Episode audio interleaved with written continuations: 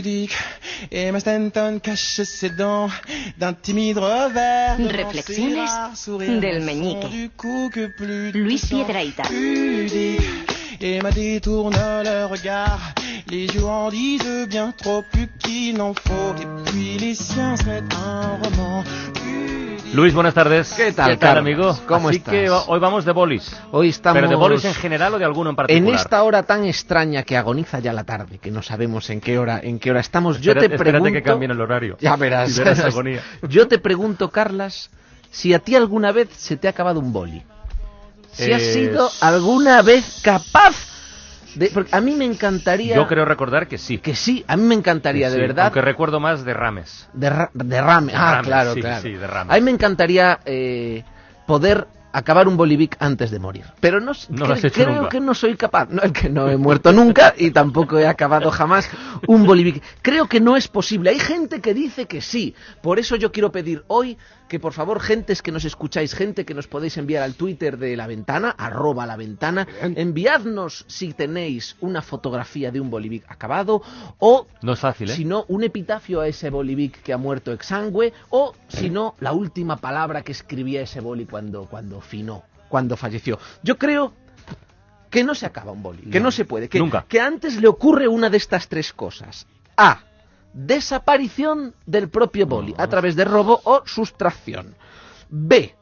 Cese misterioso de sus funciones vitales, que es cuando el boli deja de escribir sin más. Y tú intentas... Y tú intentas lo que Ahí sea. O no. C, hemorragia atroz, Eso, que es lo que eso, comentabas tú. he visto muchos de desangraje. Pantalón, camisa, Efectivamente. sí, sí. Pero vamos a ir ahora desgranándolos punto por punto. Vamos a ver. Punto uno. Punto uno. El boli desaparece. ¿Vale? Yo no sé, Carlas, de verdad, a dónde van todos los bolis que yo he perdido a lo largo de mi vida. Pero si estuvieran todos juntos se vería desde el cielo. Se vería desde la luna porque es como una montaña. Dicen, dicen Carlas, que hay un lugar legendario. Un mítico cementerio de bolis. de bolis. Y que van allí antes de morir.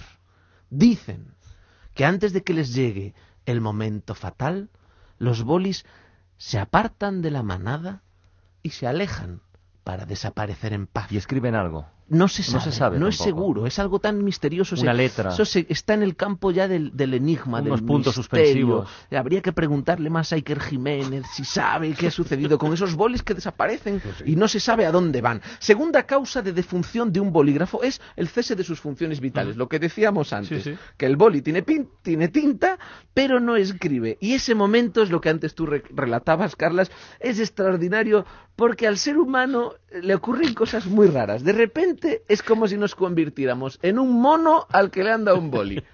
Pues coges el boli, lo agitas, lo agitas, o lo chupas, o, tiras para adentro, soplas para afuera, le miras la bolita, que esto es muy, muy como mirar la bolita, como decir, eh, que, que miras la bolita como, ¿qué quieres encontrar en la bolita? ¿Qué crees que va a haber ahí? ¿La respuesta a alguna pregunta? O, o, ah, no, tengo un interruptor, no, es que hasta aquí el interruptor, pinta, no pinta, no, no hay manera, no hay manera, no hay manera. Miras la bolita, además la bolita te mira a ti, como diciendo, sí, he sido yo, ¿qué pasa? ¿Qué vas a hacer? ¿Me vas a, me vas a echar el aliento? Y lo haces, y le se lo echas, y le echas el claro. aliento, le echas el aliento, es lo que hacemos. Aspiras por delante y soplas por detrás. Eso no tiene sentido. Como si tú te, un día te desmayas, intentan revivirte haciéndote el boca a boca y como no lo consiguen te soplan por el ano. No, no tiene sentido ninguno. No sería exactamente lo mismo. No bueno, tiene sentido bueno, ninguno. No sé si nos ha llegado algún, algún epitafio, alguna foto de boli, Roberto. Nos han llegado fotografías, faltan epitafios de momento, pero, Pero- fotografías que abren la puerta de ese lado desconocido y que desde luego Por lo contigo, tanto, nos- podemos dar fe de que sí, en ocasiones escasas, Sí. los bolis eh, se, se terminan. Sin embargo, a mí me encanta el momento en el que en el que se termina el boli y todavía tiene tinta y Sí. entonces empiezas a pintar en un papel, ¿eh? o en un cartón, o en la mano, o encima de una medusa, en un huevo duro, pintas en una legaña, pintas donde puedes, Otra vez la legaña. pintas donde Dios, salió. puedes, hasta que llega un tío, no, no consigues que hacer que el boli arranque, hasta que llega un tío con pinta de entendido y dice, "Ch, quietos, dejadme a mí. Agarra el boli y se pinta la suela del zapato.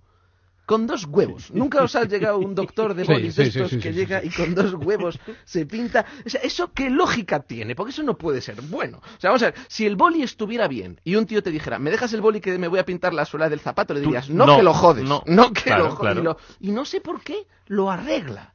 Y Es, es como una magia misteriosa. Habría que preguntárselo también a, a Iker, a Iker Jiménez. Pero vamos a buscar ahora la tercera causa de mortalidad de un bolígrafo. Eh, pero antes, Roberto, ¿tenemos algún otro epitafio? ¿U Epitafio. epitafio de última hora? ¿Conexión con Roberto? Bueno, pues sí, se van solapando incluso los temas de hoy, porque ha habido uno que me ha despistado, no sabía si se refería a la dimisión de Esperanza Aguirre o a esto de los bolis. Dice Salva, verde esperanza, todo llega a su fin.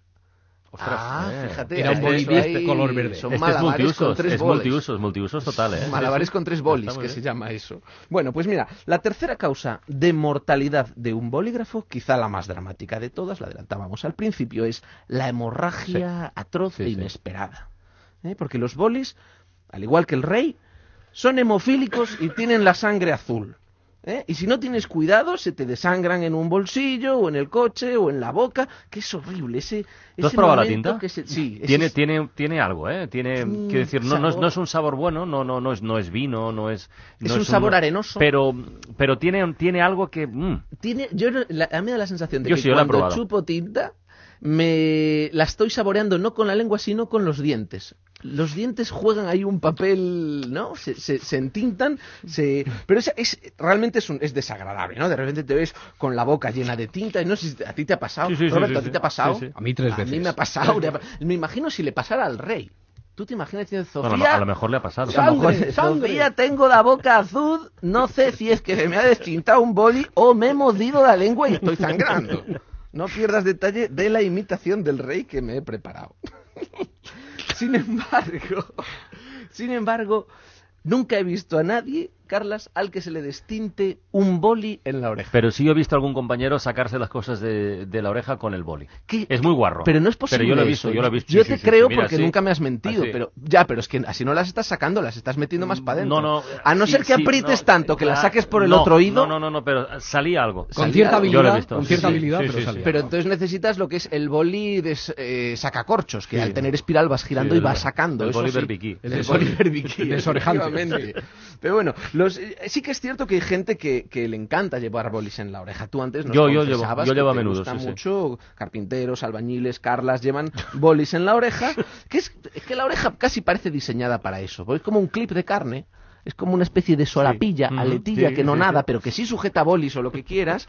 Sin embargo, yo creo que quitando tú, Carlas, y, y lo que decíamos antes, las profesiones eh, más bien de, uso de manos, no es, no es extrapolable a otras profesiones. Yo no sé si me dejaría operar por un cirujano que llevara el bisturí en la oreja. No. No, Yo no. Te, te da- Así en principio, no. que Te dice, "Ah, esto te lo hago yo en un momento. No, no, no, no, no. ¿Lo quieres con factura No, o sin factura? Eso no me lo imagino yo.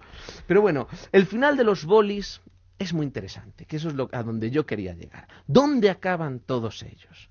¿Dónde está ese mítico cementerio de bolis? Ah.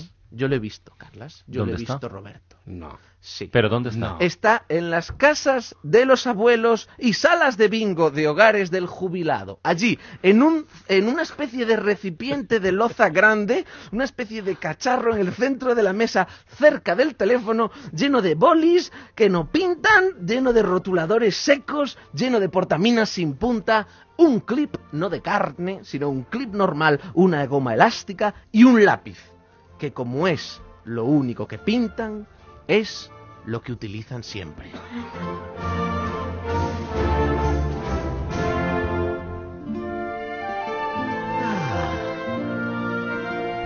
Oye, ¿y la historia del boli nos arroja algún dato?